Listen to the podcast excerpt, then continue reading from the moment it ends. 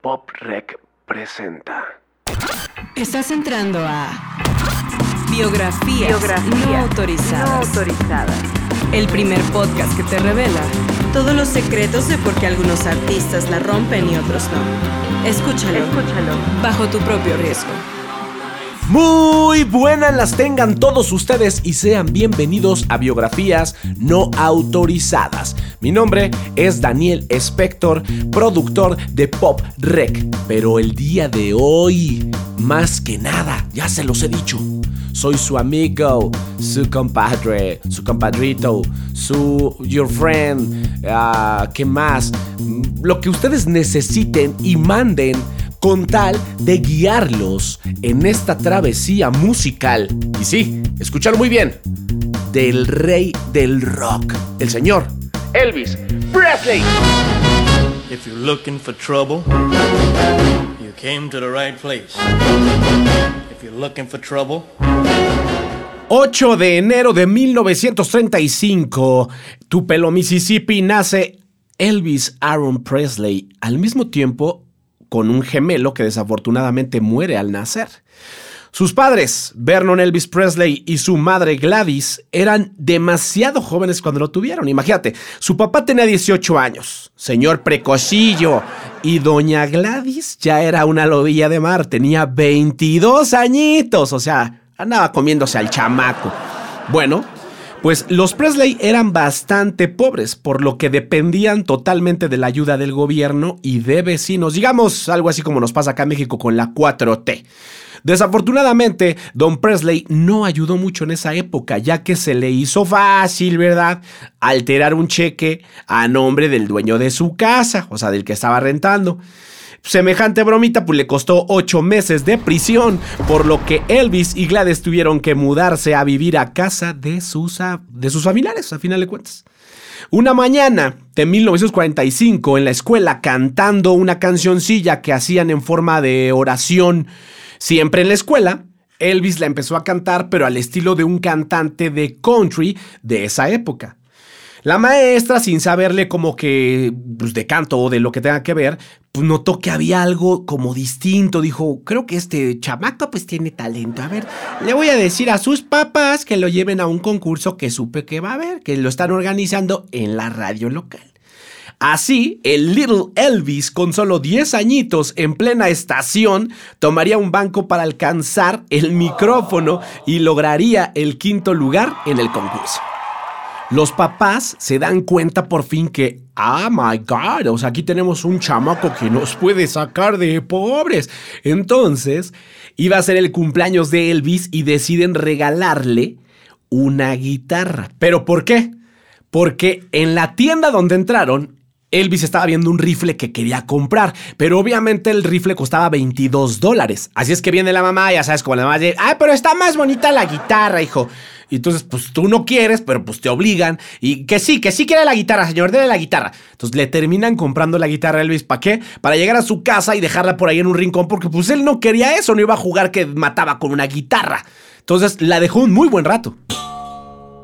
De esa forma, la guitarra por allá en una esquina desconsolada, hasta que Elvis un día la voltea a ver y como que le dan ganas de tocar la lira y dice, ¿cómo la haré? Entonces, aquí tiene mucho que ver que se le despierta el interés y toda esta cuestión porque vivía en barrios muy pobres donde la mayoría de las personas que vivían ahí eran afroamericanos, que ya sabes, en esa época eran la gente bien manchada con la cuestión del racismo. Y entonces los negros en un lado y lo ustedes entonces, pero como Elvis era muy pobre, no le quedaba de otra más que vivir en esas zonas más pobres, pero ahí le permitió tener el acercamiento de ver a estos negros cantando, tocando y incluso gente de su familia tocaba la guitarra Así es que Elvis dice, bueno, yo tengo una guitarra ahí guardada en el cajón, voy a ir por ella, se la lleva y empiezan a enseñarle a tocar la guitarra. Ya con esto, Elvis un día dice, bueno, me la voy a llevar a la escuela a ver qué onda y ahí voy a presumir que toco un poco la guitarra. Y claro que funcionó, porque obviamente las chavitas empezaban a verlo como de, ay, qué padre toca y aparte canta.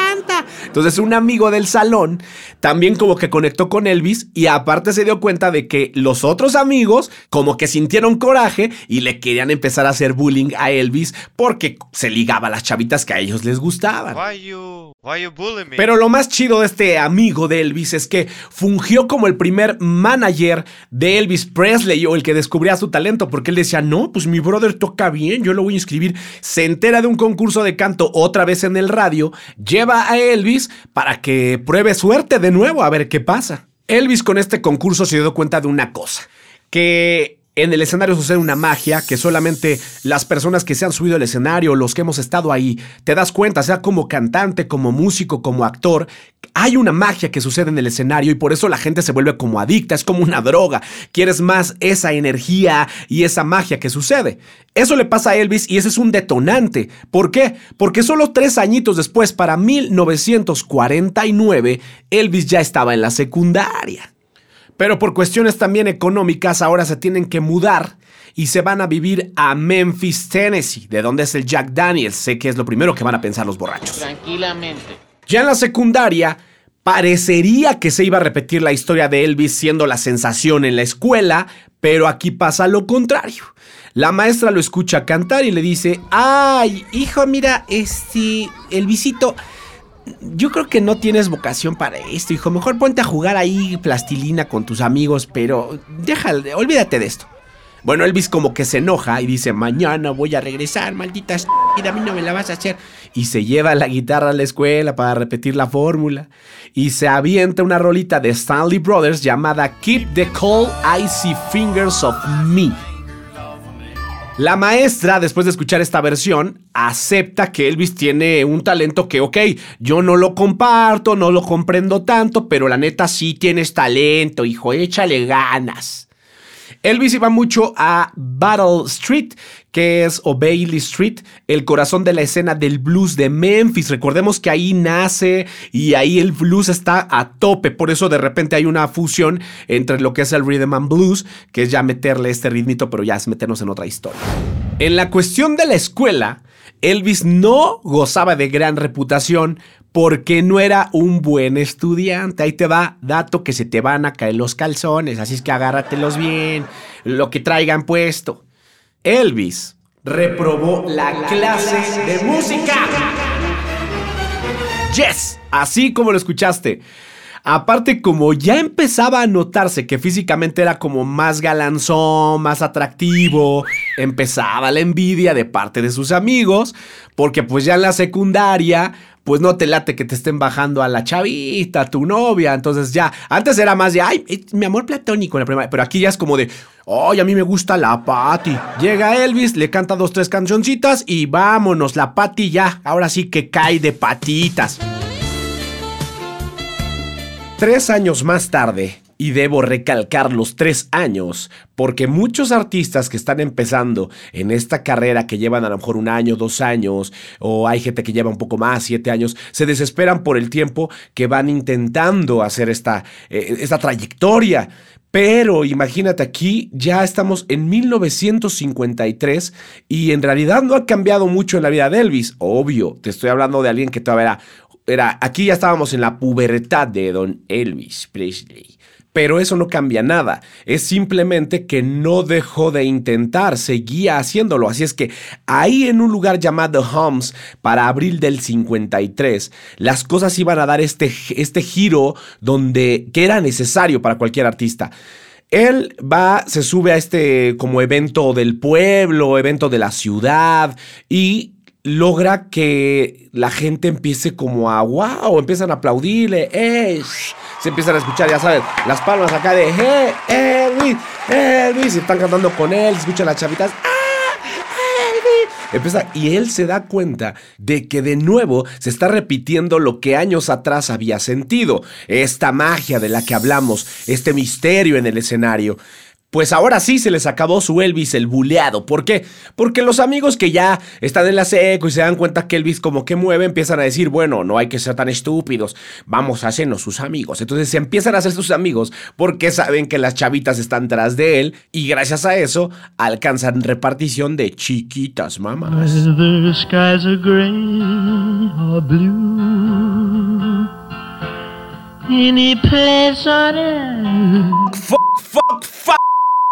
¿Cómo es posible que Elvis Presley a esa edad y en 1953 se haya lanzado a grabar pues este demo para ver a qué sonaba, eh, que eso era lo que lo estaba matando. Es como, ¿por qué tengo esta reacción con el público y yo no sé ni a qué sueno? Pues aquí lo estaba comprobando.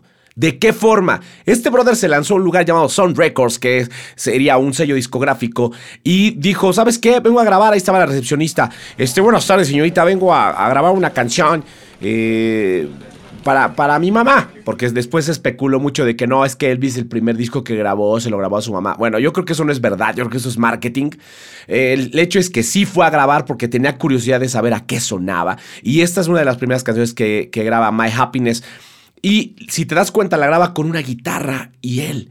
O sea, nada de, ay, mamá, es que todo el sueño de cantar y ¿qué tal si me pagas para que me hagan unos arreglos? No, no, fue el señor Elvis, aprendió a tocar la guitarra y fue a grabar solito su voz y su guitarra. Cuando llegó, estaba la recepcionista y le preguntó, eh, déjame apuntar aquí tus datos. Elvis, ¿verdad? Sí, Elvis, perfecto. Este, ¿qué tipo de música cantas? Y le dice Elvis, eh, yo canto de todo. Ah, ok, canta de todo. Ay, otro. Este, ah, ok. Em, y entonces la recepcionista le tira una segunda pregunta y le dice, ah, sí, ok, perfecto. ¿Y como quién cantas? Y le responde Luis, como nadie. Yo no sueno a nadie.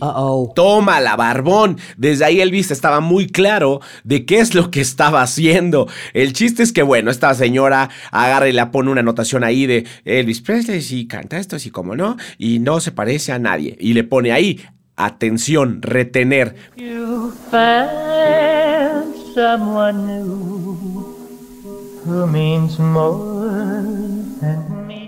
Aquí sí se pasó el productor de Sound Records. Eh, oye, la calidad de este año, ya estamos en 1954 y suena peor que la grabación de 1953. Yo creo que sea así dijo, ay, viene otra vez este chamaco. Ay, bueno, déjame darle aquí grabar. Y se escucha horrible la grabación a comparación del año anterior. Bueno, no había pasado nada durante 1953. Aunque Elvis Presley había grabado, no fue de, oh, ya lo descubrieron, este gran, gran éxito. No, no pasó así. Y al contrario de ofrecerle algo ese año, lo que le ofrecieron fue pasar a la caja y pagar su grabación.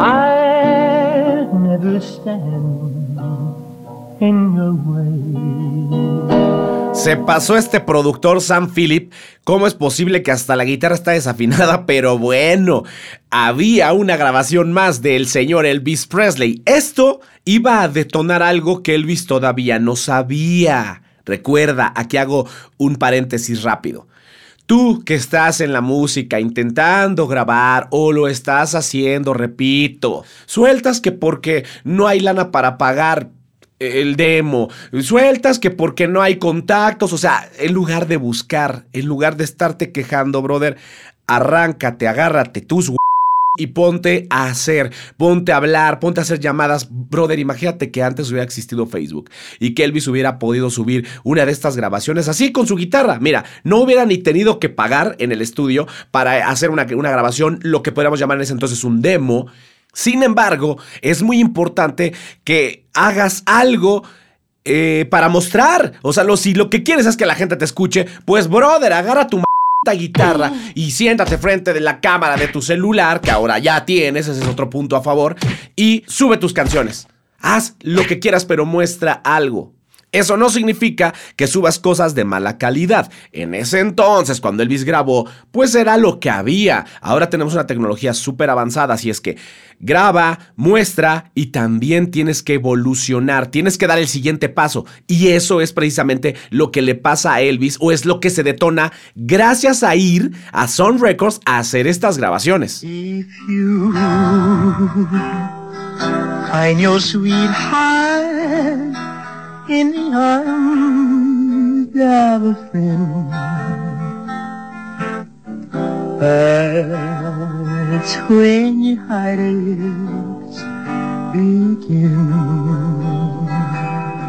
Y oh, maldito racismo que sería la fortuna de Elvis Presley porque como estaba prohibido tocar a gente de color en la radio, el director de Sound Records estaba buscando a alguien que tuviera unas características en la voz como si fuera negro. Y entonces decía, si tuviera un blanco que tuviera estas características en la voz, podría estarlo tocando en el radio y eso me llevaría a ganar mil millones de dólares.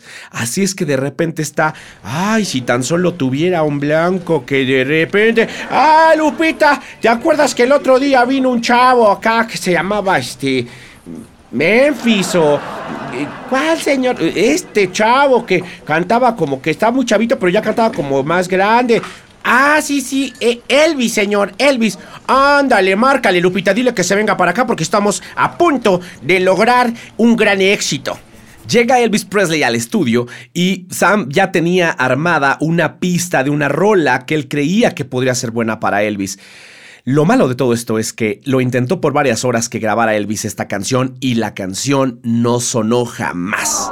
Así que él se empezaba como a cuestionar de, creo que me equivoqué, creo que este brother no era. ¿Qué hago? ¿Qué hago? Y en eso ve, obviamente Elvis Presley siempre iba a todos lados con su guitarra y le dice, a ver, veo que traes ahí tu guitarrín, tócate unas cancioncitas de lo que tú te sabes. Y empieza a tocar Elvis canción tras canción. Ya por la canción 6, a lo mejor le dice, ah, esto suena como más interesante. A ver si le metemos un contrabajo. Y entonces agarra y le dice, a ver, eh, Lupita, márquele por favor a Roberto que se venga para acá con su contrabajo. Y ahí le dieron otro ratito y el otro estaba como, bueno, ahí va más sonando, más son bien, más pongo acá el micrófono, todo.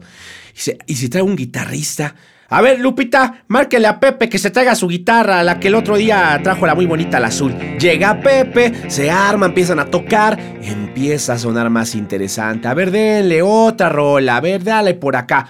Total, que pasan las horas y no. No, papá, no era lo que Sam Philip estaba esperando. Empieza así como de, ya me aburrí, yo creo que ya me voy. Además, ya va a empezar la novela, mejor ya me voy.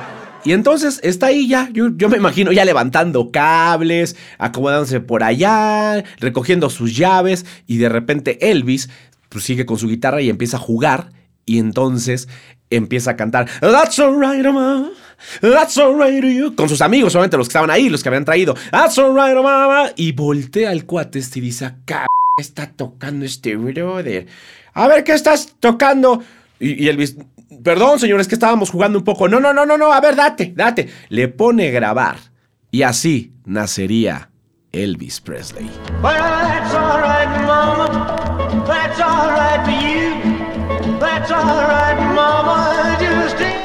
Bingo, bingo, bingo, bingo, bingo, bingo, bingo, bingo, bingo, bingo, bingo. Y empezaba a suceder lo que Sam Philip quería.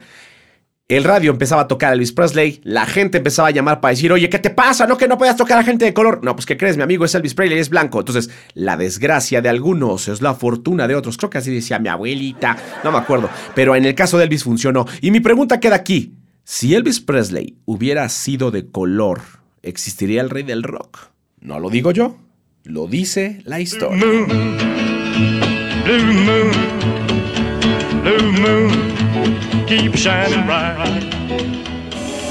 Y stop. Llegamos a la primera station llamada concepto musical. ¿Qué c es el concepto musical? El concepto musical es en pocas palabras el ADN, la huella, la sangre de tu proyecto. ¿A qué suenas? ¿Con qué instrumentos grabas? ¿Qué dicen tus letras? ¿Qué hace la diferencia para que alguien que escucha tu música no se vaya a confundir y crea que eres otro artista? Tienes que empezar por ahí. De toda la música que me envían por email, llego a comprobar esto. Me mandan canciones que suenan a otros artistas. Una cosa es que tengas una influencia y es súper válido que te guste alguna banda, algún solista, lo que sea, y lo utilices como un recurso y otra cosa es que digas, ah, está bien padre lo que hizo este grupo yo voy a hacer lo mismo. No, no, brother. Desde ahí ya estás mal. Tienes que crear tu propio sonido. Si tienes la influencia y ahora mételo a la licuadora, busca tus instrumentos y di, ah, mi dotación va a estar conformada por bajo, guitarra, batería, ok, perfecto, pero estás buscando el sonido en una batería diferente. A lo mejor tu proyecto va todo con una batería eléctrica. O tal vez te voló la cabeza y dices, mi batería va a estar hecha de puras ollas, va a tener, eh, sí va a haber un bombo, pero en lugar de que yo tenga los toms de arriba, van a tener cubetas volteadas que yo voy a crear, le voy a adherir unas cosas acá a los laterales para que tenga el peso como metálico y a la vez suene como a un tom. Entonces ese sonido, créeme, que nadie lo va a tener. ¿Qué pasaba con Elvis? ¿Qué es lo que caracterizaba esto? De entrada la guitarra. El, el, que él tocara la guitarra, pues obviamente nadie iba a tocar la guitarra como la toca él, ni iba a tener el mismo sonido de la guitarra porque esa es la guitarra que tenía Elvis Presley. Entonces, el country blues fue lo que le fue dando el sello a Elvis porque a pesar de que Elvis arrancó haciendo puros covers, siempre estaba como cobereando, en el estudio, como te contaba antes, él empezó a jugar a revolucionar la velocidad de las canciones que comúnmente se escuchaban. Entonces las empezó a acelerar y al acelerarlas empezó a agarrar este sonido country blues y, fue como cuando llamó la atención del productor. Le sumaron los instrumentos. ¿Qué instrumentos? Contrabajo, no un bajo eléctrico, un contrabajo y una guitarra eléctrica. Entonces había tres elementos que conjugados generaban este sonido. Luego, la voz. Estaban buscando a una persona blanca que tuviera las características en la voz de alguien de color. Ya con eso tenían un concepto musical que no existía y por algo se ganó el nombre del rey del rock. Y regresamos a la biografía. Empezaron ahora sí por casualidad y causalidad de todo este trabajo elaborado. Empezaron presentaciones en el bar, en el café, en la fiesta de la tía Coquis. Es que no, no, me critiquen, hay tías Coquis en todo el mundo en donde lo invitaban, que la feria del mole, que vamos aquí, que la explanada tal, ahí a la bombilla Square Garden. O sea, en todos lados. El chiste era empezar a pulir este concepto que ya estaba sonando en el radio. Una estación de radio que era de las más importantes en Estados Unidos, o sea, los, los invita a, a tocar ahí en un evento que iban a tener y no le va del todo bien a Elvis. Pero eso no, no fue importante en realidad, al contrario, fue de nuevo benéfico para Elvis. ¿Por qué? Porque la estación habla con el manager de Elvis y le dice, mira, no le fue chido a Elvis con nosotros, pero no es porque Elvis sea malo, simplemente no va con el concepto de la estación. Así es que se va el manager de Elvis y busca a la competencia de la estación y le dice, oye, ¿qué crees? Fuimos allá, pero pues como que no, y sí le fue bien a Elvis, ¿por qué no lo contratas tú? Lo terminan contratando ellos, le dan una presentación y dicen, vamos a ver qué onda, le va increíble, y entonces lo terminan contratando por todo un año.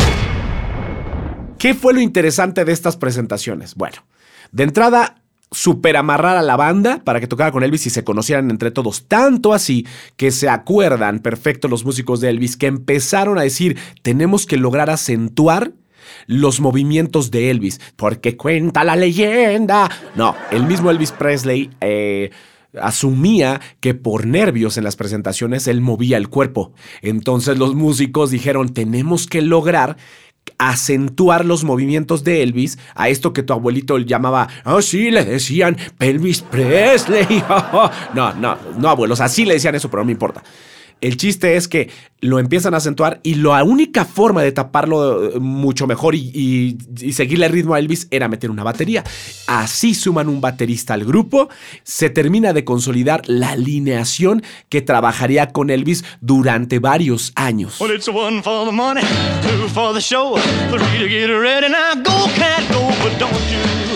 Step on my blue suede shoe.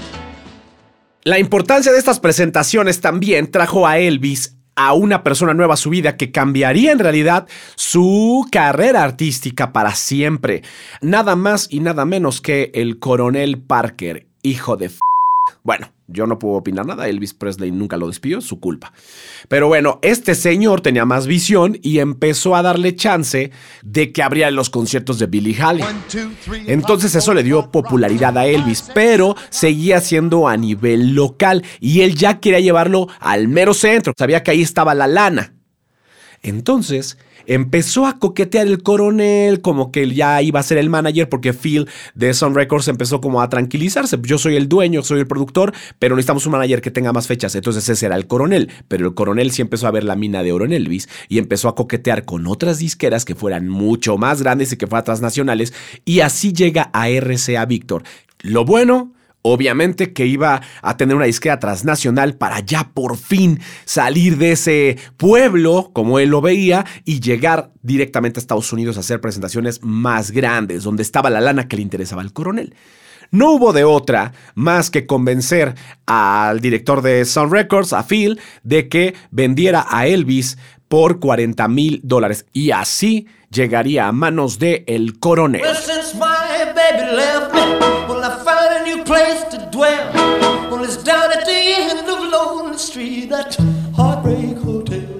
Hasta aquí solamente teníamos las presentaciones de radio, las presentaciones locales, la tía Coquis, todo este tipo de cosas, pero el coronel traía unas bajo la manga y era llevarlo a televisión. Así es que para 1956, en enero justamente día 28, Elvis era conocido a nivel nacional, ya ahora sí, por Heartbreak Hotel. Aquí se sumaba otro instrumento, el piano.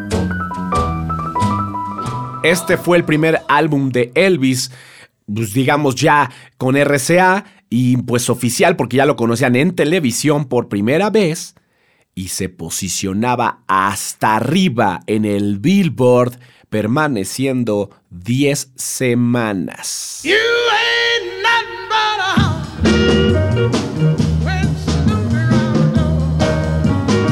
Y así seguimos con las presentaciones de Elvis en televisión, porque acuérdate de esto, venía sonando en el radio y estaba como en la cuestión local. Pero, oh, magia de la televisión, que gracias a estas apariciones se empieza a hacer más popular. Incluso gente de poder adquisitivo más elevado, que ya tenía televisión, podía ver a Elvis, conocerlo, descubrirlo e ir a la tienda y comprar el disco de Elvis. Entonces las ventas empiezan a ir para arriba. Aquí Elvis graba esta canción que acabas de escuchar que se llama Hound Dog. Tal vez no la reconociste porque tú conoces solo la versión de Elvis, pero era un cover también de Elvis, siempre hacía de las suyas, pero aparte al concepto ahora se le sumaban coristas hombres que le darían al concepto musical todavía más identidad. Este tema lo empezó a utilizar Elvis Presley para el cierre de todas sus presentaciones, lo cual al público le encantaba. Pero como siempre, la santurrona prensa empieza a satanizar las cosas y el New York Times sacó notas como de no es posible, es esto un tipo degenerado, esto no es para la juventud. Se sumó Ed Sullivan también a esas críticas, Elvis Presley es un eh, papanatas, degenerado, pelagatos y esas historias. Eso no les importó ni al coronel ni a Elvis, así es que decidieron grabar un nuevo disco donde la iban a incluir junto con otros grandes éxitos y este álbum se colocó 11 semanas consecutivas en ventas así en primeros lugares, igual que el Billboard, y no sería superado este récord durante 36 años.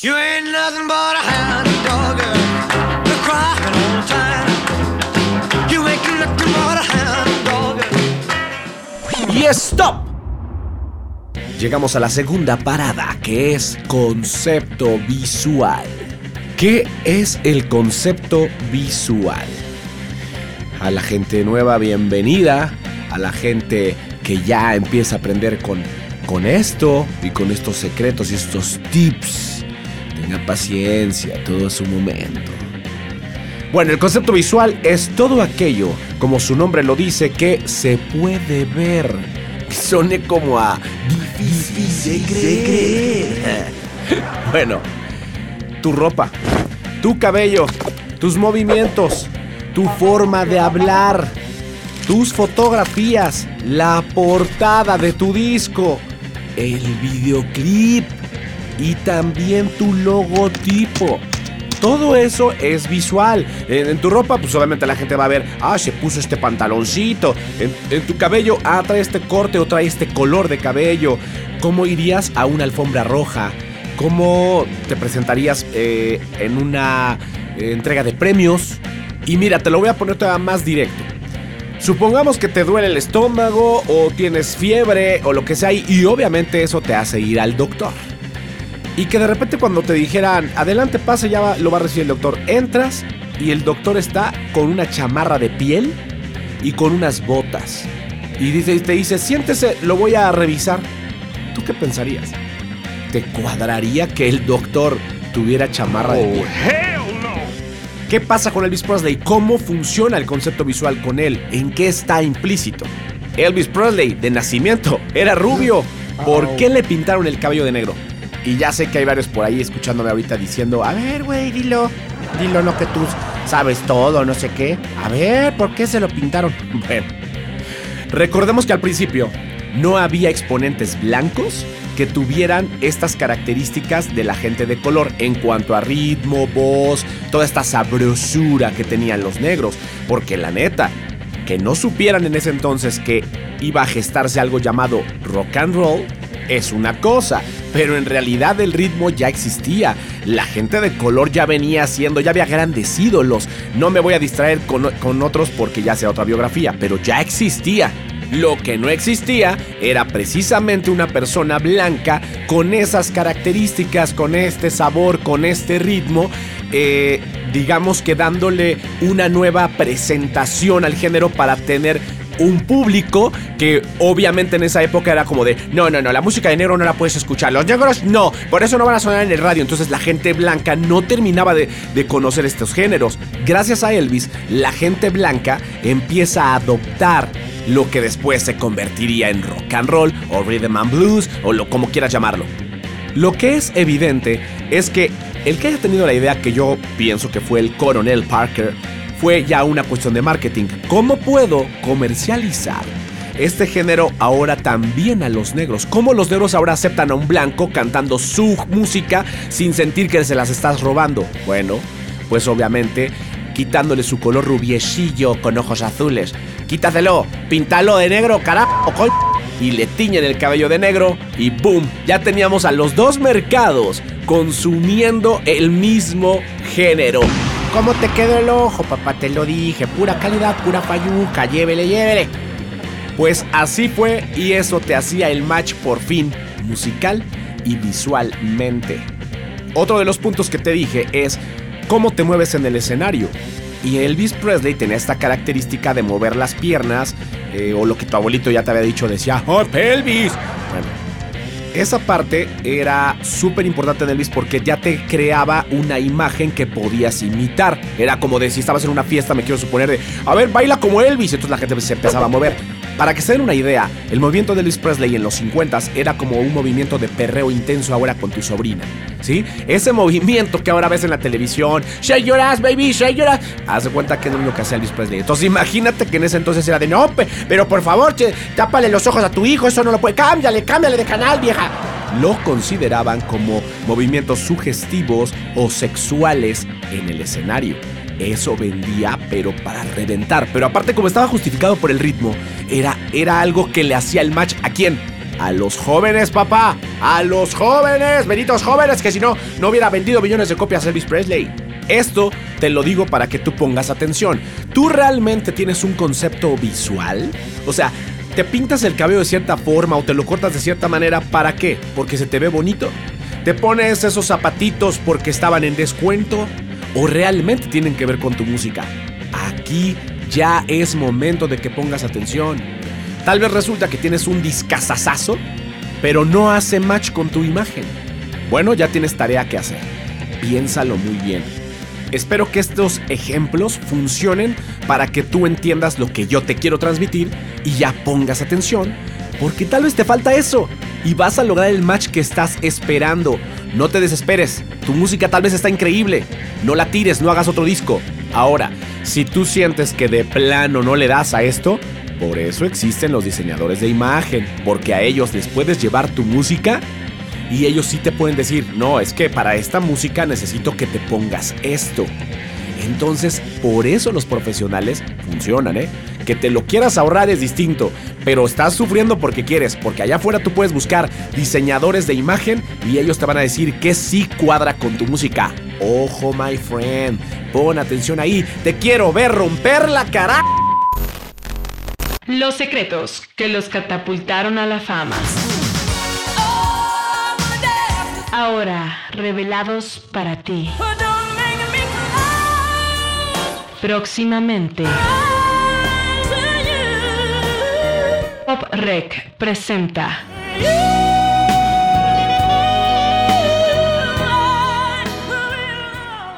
Escúchala bajo tu propio riesgo.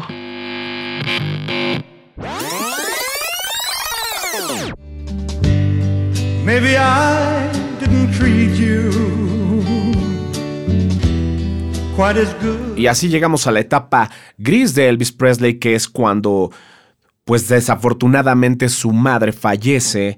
Eh, la señora Grace Presley muere a los 46 años y eso devasta a Elvis en sobremanera porque empieza a hacerse codependiente de las drogas. Esos excesos empiezan a suceder en todos los aspectos y Elvis tiene que salir adelante y la verdad es que el coronel Parker no se tienta el corazón, ¿eh? es el Luisito Rey de esta historia, el explotador eh, que muchos artistas tienen a papás así, ¿eh? no solamente Luis Miguel, también lo tienen otros artistas y en cada país te apuesto que existen artistas que sus papás los explotan o los managers los explotaron, aún estando en una tragedia como esto cuando tu mamá muere.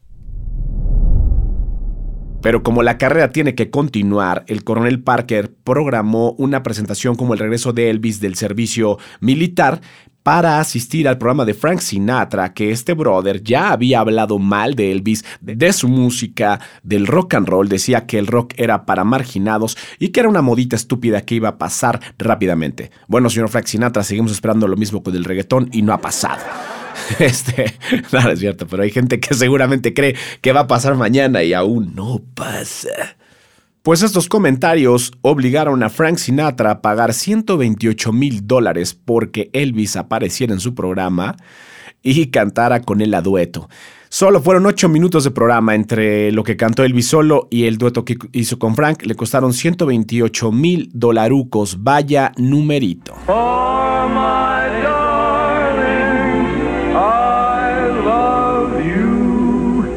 Man, that's pretty. Y aquí regresamos un poco a lo que les comentaba de Elvis en el cine. Elvis entra al cine pero no se avienta una película o dos, se avienta muchas películas y lo peor de todo es que durante esa etapa eh, lo único que salía en el radio eran los soundtracks que habían logrado despuntar o que habían sido considerados como buenas canciones y se salían, sacaban esos soundtracks y es lo que se vendía. Claro que se vendía muy bien, claro que había películas que eran taquilleras porque al final de cuentas era Elvis Presley. El problema era que la industria empezaba a cambiar. Recordemos que para 1961 y Real 62, me parece que es cuando llegan los Beatles a, a Estados Unidos, la música cambió. Los Beatles abrían una nueva década que no tenía nada que ver con lo que hacía Elvis Presley. Pues bienvenidos a 1960 y tantos, porque ya había cambiado la industria discográfica. Aunque Elvis Presley seguía siendo el ídolo y gracias a la televisión y en este caso al cine seguía vigente y obviamente a los soundtracks que les comentaba que seguían lanzando, pues ya no era el chavito que la gente conoció entre los 50s y los 60s, pero los Beatles sí lo eran. Entonces este brother se tenía que poner ya las pilas. A pesar de que Coronel Parker era súper ambicioso y lo obligaba a hacer estas grabaciones porque tenían los contratos millonarios con las em, productoras de cine, Elvis no quería hacer muchas de esas películas y las tenía que hacer por contratos ya firmados. A partir de aquí se tiene que reinventar. Ahora, ¿qué hacer para reinventarse?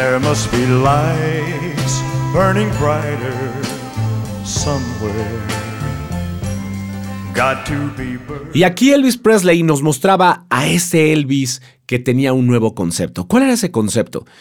De entrada, Elvis ya no le vendía a estas chavitas teenagers que tenían que ir a pedirle dinero a su papá y permiso para ir a ver el concierto de los Beatles, por ejemplo. Ahora él le vendía a los papás de estos teenagers que tenían el poder adquisitivo que ahora se necesitaba para este nuevo proyecto. Que tuvieran más dinero de entrada, que tuvieran cierta edad, que tuvieran ciertos gustos, gustos más refinados. Y esto te voy a decir una cosa, esto es el detonante de que Elvis haya pasado a la posteridad, porque se pudo haber muerto en el intento, pero al momento de conceptualizarlo de nuevo, nunca compitió con los Beatles, al contrario, los Beatles lo, lo admiraban pero Elvis siempre se mantuvo como el rey del rock. Y si no me crees, ¿cómo crees que llegó a Las Vegas?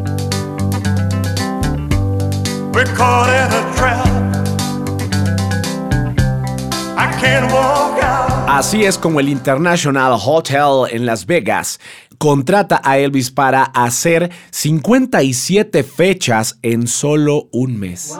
57 fechas, papá, y te encargo en un mes. O sea, he escuchado comentarios de artistas diciendo que ya uno muy bien, o sea, te estoy hablando de la talla de a lo mejor Alejandro Fernández, de Mark Anthony, de este tipo de artistas eh, que dicen que en un año, en un año, llegan a realizar a lo mejor, eh, puede haber 60 fechas pueden tener 80 fechas, pero nunca he escuchado que hagan 150 fechas. Me parece que Mark Anthony sí he escuchado que hace 120 en un año. Pero bueno, el punto es que aquí estamos hablando de 57 fechas en solamente cuatro semanas.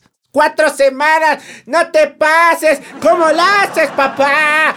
Déjate de cómo la haces. ¿Cuánto dinero? Bueno, y como resultado de estas presentaciones, lo terminan contratando por cinco años consecutivos para dar show ahí en Las Vegas. Nada más dos temporadas, me parece que estaba haciendo febrero y agosto, por ejemplo. Y con eso sería suficiente para cobrar un millón de dolarucos al año.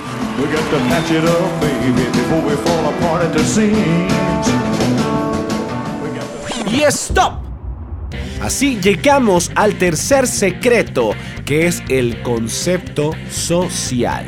Y bueno, para eso he traído al profesor Raudel para que nos explique un poco a todos los nuevos. Buenas tardes, ¿verdad? Sí, yo soy el profesor Raudel. Y sí, específicamente, ¿verdad? Lo que es un concepto social, pues es prácticamente todo lo que está sucediendo a, su alrededor, jóvenes. Todo esta, este movimiento que se dé, eh, si vamos a épocas anteriores, como en el caso de Elvis, ¿verdad? Pues tendríamos lo que sería principalmente eh, eh, los periódicos que se repartían ahí en los vecindarios, esa nota que ofrecía muchas cosas. Luego pues tendríamos el radio, que gracias al radio pues Elvis pudo estar ahí, sonar sus canciones y pues el radio también te vendía ciertas cosas y productos y te decía qué tienda ir porque pues ellos mandaban. Y luego pues la televisión que te decía ya con sus comerciales qué producto comprar. Ahora pues si lo trasladamos para acá, ¿verdad? Pues tenemos lo que son las redes sociales, que pues yo no uso mucho, ¿verdad? Pero ustedes claro que sí, son otra generación, yo ya no, yo estoy Betabel. Pero ustedes ya usan las redes sociales. Y también esos chismes que están ahí de vecindad y las cosas que pasan. También las marcas te están intentando vender algo y tus mismos amigos opinan sobre cosas que ellos creen que están bien, pero no significa que estén bien. Así es que, pues muy, muy abusados jóvenes porque pues no todo lo que dicen ahí los medios es toda la verdad absoluta, ¿no? Muchas gracias. Muchas gracias, profesor Raudel, gracias por venir a darnos sus conocimientos. Y bueno, así pasamos a desmenuzar cómo aplica el concepto social con Elvis Presley. Primeramente tengo que mencionar que John Lennon comentó en alguna ocasión que antes de Elvis no había nada. ¿A qué se refería? Antes de Elvis, la juventud sentía que no tenía a alguien que, que los representara. Dos, la gente quería rebelarse, en este caso los jóvenes, se querían rebelar de toda esta represión que venía de, pues desde la política, la familia, todos estos eh, conceptos de cómo debe de llevarse una sociedad y cómo te debes de comportar ante la gente, porque también lo que era la iglesia eh, opinaba muchísimo, ¿no? Y eso en todo el mundo. Elvis representaba precisamente este joven rebelde que decía, ok mamá, tú tienes razón y me dijiste que no salga con esta chica y, mi papá también me lo dijo, pero ok, no hay problema, no te preocupes, yo lo voy a resolver solo. No tengo por qué hacerte caso. Sí, sí me rompió el corazón, pero no me importa, yo lo voy a resolver solo. Eso es lo que venía diciendo en That's Alright Mama cuando Elvis salió Encima de todo, Elvis era provocador porque los movimientos que les comenté antes, que ahora serían como hacer un perreo intenso, Elvis los hizo en una época en que no, o sea, era como provocar o decirte, hey, vente, vamos, perrea. Pero imagínate eso en esa época. Entonces Elvis era más rebelde al mostrarte en la televisión pasos sexuales que así lo consideraban. Entonces imagínate, socialmente hacía que se fuera de boca en boca y la generación de, jóvenes se identificara con él. Querían decir lo mismo, sentían lo mismo.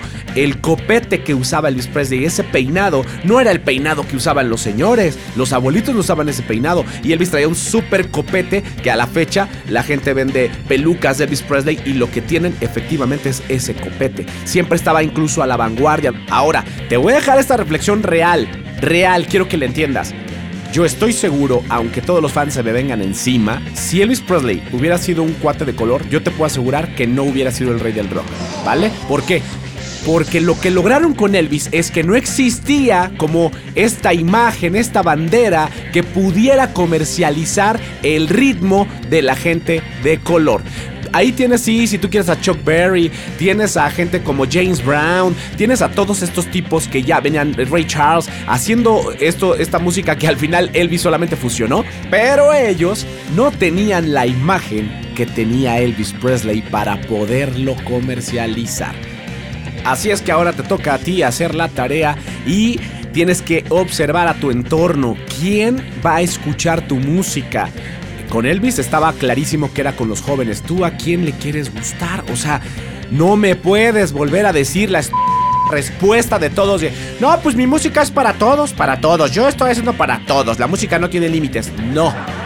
Tienes que enfocarte en un público. No, créeme, tu música no le va a gustar a un señor de 80 años. O sea, si eres alguien que tiene 20, créeme que tu música no le va a gustar. A lo mejor le va a gustar al 1% del 100% de, de ancianitos. No le va a gustar a todos. Es imposible. Pero lo que no es imposible es seguir estos consejos y así lograr romperlo.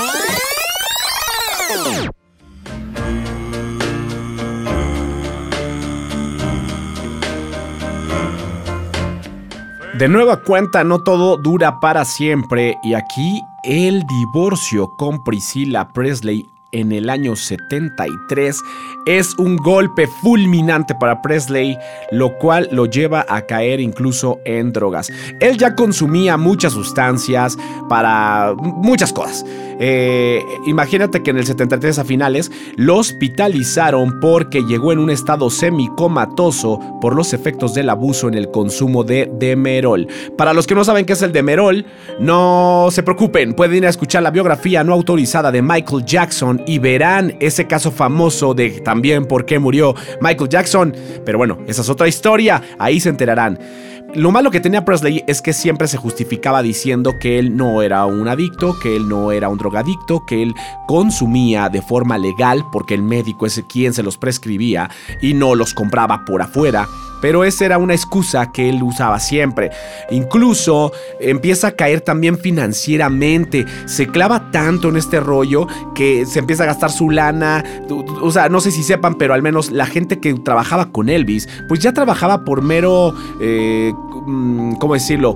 Por mera conveniencia, porque sabían perfecto que Elvis no necesitaba tanta gente eh, alrededor de él y su papá que llevaba en ese momento ya las finanzas, decide empezar a despedir a esta lo que le llamaban la mafia de Presley. Entonces los despide y estos brothers, en mal plan para generar dinero, hacen un libro, lo publican, donde revelaban cosas de Elvis diciendo que Elvis era adicto a todo, que era o sea, que abusaba de todo, sustancias, alcohol, drogas, mujeres, o sea, en todo era, eh, se excedía.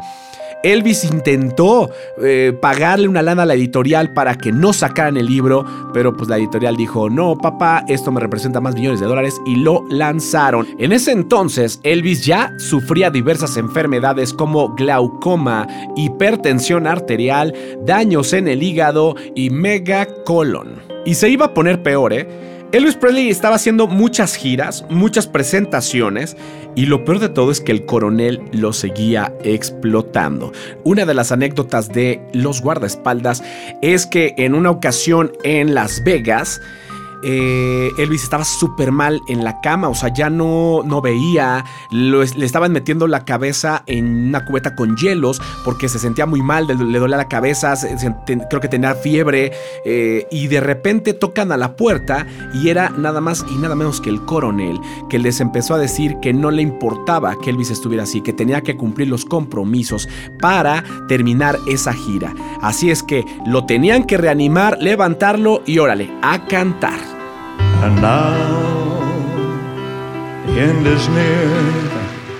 16 de agosto de 1977. Después de todo este exceso, después de todo este cansancio, después de que la salud ya no estaba nada bien, una mañana Elvis Presley estaba en su cama sin poder dormir y estaba con su novia y la novia le pregunta, ¿a dónde vas? Él se levanta para ir al baño, le dice, ahorita regreso, se va ella sigue durmiendo y ya más tarde que ella despierta, tipo creo alrededor de las 2 de la tarde, voltea y pues Elvis no ha regresado. Entonces sale a buscarlo, no encuentra nada, empieza a ir por allá, va al baño y lo encuentra tirado boca abajo en el, en el baño como prácticamente eh, como un bulto, como sin vida. Va por ayuda, empieza a gritarle a la servidumbre, suben los guardaespaldas, intentan reanimarlo, no lo consiguen, le hablan al 911, llega al 911, intentan reanimarlo, tampoco lo consiguen. Así es que oficialmente, el 16 de agosto de 1977, a la edad de 42 años, muere el rey del rock, Elvis Presley. La autopsia arrojó muerte por paro cardíaco.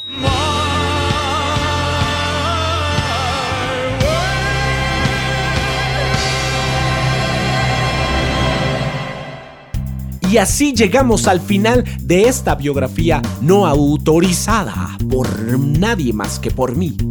Espero haber logrado esa conexión que faltaba para que ¡boom! hiciera ahí ¡Sock! Ahí en tu cabeza te removiera las ideas y dijeras, ¡Uy! Creí que ya, que ya, eh, ya lo que seguía hacernos millonarios y te has dado cuenta que no. Qué bueno que estuviste aquí, qué bueno que lo puedes vivir a través de esta biografía que te acabo de contar.